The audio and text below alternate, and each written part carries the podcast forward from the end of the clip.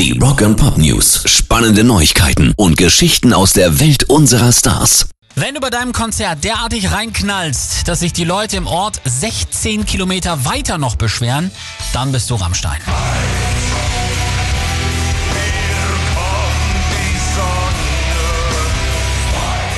Sonntag haben sie im englischen Coventry gespielt und bei Social Media gab es plötzlich große Aufregung über ein lautes Pochen im 16 Kilometer entfernten Burton Hastings.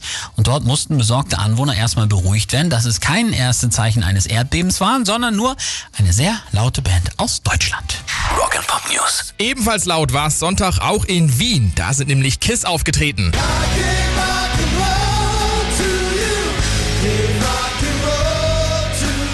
Und nach der Zugabe God Gave Rock'n'Roll to You leuchtete an der Video-Wall ein großes Thank You Vienna in der Landesflagge. Nur, dass es nicht die von Österreich, sondern die von Australien war. Ein altbekanntes Problem für unsere Nachbarn, weil es regelmäßig vorkommt, dass die Leute Aust Australia und Austria verwechseln. Bisschen peinlich ist es aber schon. Allerdings.